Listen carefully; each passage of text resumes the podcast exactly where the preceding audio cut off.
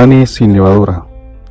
Éxodo 12:8 Y aquella noche comerán la carne asada al fuego y panes sin levadura, con hierbas amargas lo comerán. Estamos nuevamente estudiando parte del capítulo 12 de Éxodo con la institución de la primera Pascua para ser celebrada anualmente por la posteridad. Si recuerdan, esto es justo antes de la décima plaga y la, eh, la muerte de todos los primogénitos de Egipto, excepto los de los hogares israelitas en Gosén, que fueran obedientes y gente de fe en el Dios verdadero y que hubieran rociado con la sangre los dinteles y postes de sus casas, mostrando así al ángel de Jehová a su paso que en esa casa había gente creyente. Por lo tanto, el ángel de Jehová pasaría de largo, que es lo que significa la palabra Pascua, o más o menos decir pasar de lejos. Uno de los elementos que acompañan esta primera Pascua es el consumo de hierbas amargas y también los panes sin levaduras. Esto aparte de muchas otras instrucciones de cómo celebrar este nuevo rito. Hoy nos vamos a enfocar en la curiosidad de los panes sin levadura. En los registros de la historia universal se cree que el pan junto con la levadura fueron inventados por los egipcios en la antigüedad, pero luego este conocimiento se difundió a todos los países que rodeaban el Mediterráneo. Los registros más antiguos apuntan a Egipto y van hacia el siglo XX a.C., o sea, 2000 años antes de nuestra era de Jesucristo. Eh, lo que se tiene registrado que los egipcios fueron los primeros que produjeron pan con harina y agua y que fueron los primeros en inventar hornos para hornear el pan. Luego los griegos y romanos fueron mejorando el invento del pan y los hornos. Se sabe que los egipcios fueron los que eh, probaron o vieron que si se fermentaba la masa para el pan adquiría mejor sabor y ellos también descubrieron que si mezclaban con algunas plantas adquiría un mejor sabor pero claro que es muy probable que ese conocimiento viniera de mucho más atrás, de otras culturas más antiguas que la egipcia. Para el caso podría ser que ya en Babilonia y Asiria ya produjeran pan, solo que los arqueólogos no han encontrado registro de ello. Pero si nos vamos a la Biblia, lo que pasa es que, bueno, el mundo sin Dios no reconoce la autoridad y veracidad de la Biblia, pero allí el pan se menciona desde el mismo inicio de la humanidad. Cuando vemos en Génesis la condena de Adán y Eva por haber cometido pecado al desobedecer a Dios, comiendo del fruto del árbol de la ciencia del bien y del mal, en su juicio hacia el hombre, Dios mencionó que el pan, representando el sustento básico, ahora ah, que habían pecado lo produciría con el esfuerzo de un arduo trabajo. Génesis 3:19 dice, con el sudor de tu rostro comerás el pan hasta que vuelvas a la tierra, porque de ella fuiste tomado, pues polvo eres y al polvo volverás. La palabra original en hebreo lechem se refiere al pan como alimento, comida. Bueno, se refiere especialmente al pan, que era la comida básica. Eh, si Dios menciona que el pan sería producido ahora con gran trabajo y fatiga, debemos suponer entonces que ya antes de la caída Adán y Eva producían pan. Eh, no lo sabemos, la verdad. Y aclarando como broma, eh, una pregunta interesante sería si ellos fueron los que inventaron el café con pan, un gran aporte para la humanidad. Eh, pero eso ya sería un derroche de especulación y ya que no tenemos evidencia para tanto. Un punto a favor de que es posible eh, de que el pan ya existe en los tiempos de Génesis por Adán y Eva es que la capacidad intelectual de los primeros seres vivientes, Adán y Eva, hechos a la imagen de Dios, pudieron ser prodigiosas. Solo piensa en la capacidad de Adán para nombrar todo ese animalero que había en el jardín del Edén y no solo nombrar, sino también recordar cada uno de sus nombres sin olvidar uno tan solo. Eh, si no ¿No le parece curioso todas esas personas genios con capacidades mentales asombrosas? Investigue, por ejemplo, acerca del síndrome de Savant y otros síndromes en que las personas que lo padecen tienen una mente con capacidades impensables ah, o incomprensibles aún. Además, los registros históricos de cómo los antiguos ya sabían de matemáticas, geometría, trigonometría, álgebra, astronomía, eh, y estos conocimientos fueron mucho antes de la aparición de Pitágoras de Samos.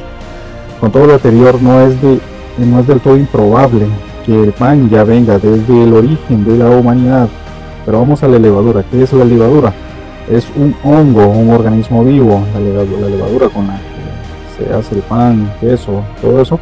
Es, eh, son organismos vivos que causan la fermentación en los productos orgánicos naturales cuando son mezclados.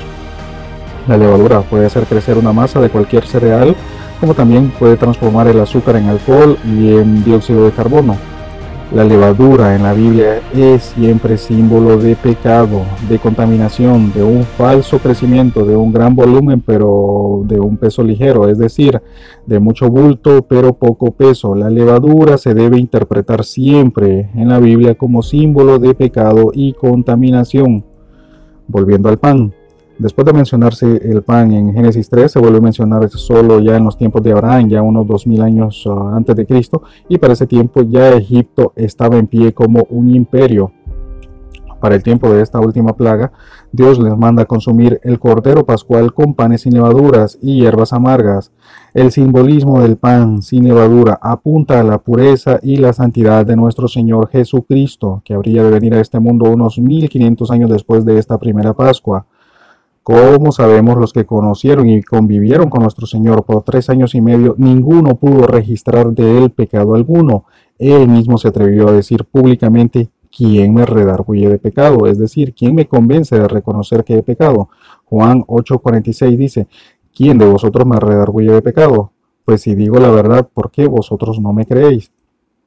Ese pan Cristo, así como el maná del cielo, provisto desde el cielo, Jesucristo habría de ser quebrado por el bien de la humanidad en la cruz para que tú y yo pudiésemos tener posibilidad de salvación de nuestra condena eterna por el pecado en nuestro ser. Jesucristo sabía que nadie podía acusarle de ningún pecado sin que estuviera a su vez mintiendo.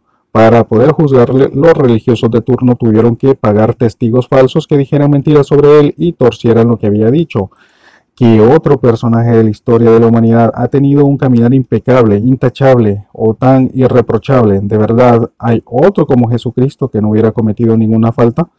Sabemos que muchos personajes históricos, eh, por muy buen líder que hayan sido, por muchas cosas buenas que haya hecho, siempre hay algo en lo que procedieron mal. Jesucristo nunca cometió pecado, ni había falsedad en su boca o en su actuar ni tenía la posibilidad de hacerlo, ya que era Dios y no podía proceder en contra de su naturaleza, si es que se puede usar una palabra ah, o ese tipo de palabra para Dios. ¿A qué otro personaje quiere usted comparar a Jesucristo? ¿Hay de verdad algún otro que concordaría al 100% entre sus palabras y sus hechos? ¿Hay algún otro que tuviera tan alto nivel de cordura y claridad entre su figura pública y su vida privada? No creo la verdad que lo haya. No creo que haya otro más digno que Jesucristo para imitar sus pasos. La pureza de Cristo era sin ningún rastro de levadura, de pecado, de egoísmo, de locura. Jesús mismo dijo en varias ocasiones que Él era el, el pan de vida, el verdadero sustento espiritual para la eternidad, para cualquiera que lo consuma. Juan 6:35 dijo, Jesús les dijo, yo soy el pan de vida, el que a mí viene nunca tendrá hambre, y el que en mí cree no tendrá sed jamás. Juan 6:48, yo soy el pan de vida, el pan de vida. Juan 6:51, yo soy el pan vivo que descendió del cielo, si alguno comiere de este pan vivirá para siempre, y el pan que yo daré es mi carne, la cual yo daré por la vida del mundo. Si quieres seguir a este Cristo de la Biblia, al Jesucristo verdadero, lo debes consumir sin levadura de ningún tipo. Cuando consumes el cristianismo de la prosperidad, es un cristianismo con levadura, es uno adulterado, no es el evangelio íntegro predicado en la Biblia. Si andas predicando que hay que ser rico, influyente, poderoso, ese es un cristianismo con levadura, un cristianismo impuro, contaminado de pecado. Por otro lado, también está de moda el cristianismo light o el cristianismo fitness, como le digo yo, el cristianismo motivacional, el de la automejora, tampoco ese es el Cristo bíblico, íntegro, sin levadura. Un cristianismo de solo moda porque es lo socialmente aceptable, pero al consumirlo no cambia las vidas ni los corazones de las personas. Ese es un cristianismo chicle, como le digo yo, mucho masticar, mucho movimiento, pero no nutre el alma. Ese también es un cristianismo con levadura y a Jesucristo hay que consumirlo todo, sin levadura de ningún tipo. Debes consumirlo íntegro, puro, para que nutra y transforme y robustezca tu ser espiritual.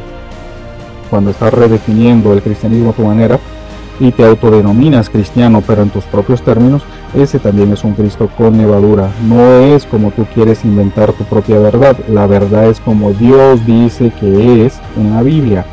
Deja ya de consumir un, Jesucristo con levadura, consúmelo íntegro, completo, sin adulterantes, como está en la Biblia. Lee tu Biblia y consume al Cristo verdadero, el que dice Yo soy el pan de vida, el que a mí viene nunca tendrá hambre, el que en mí cree no tendrá sed jamás.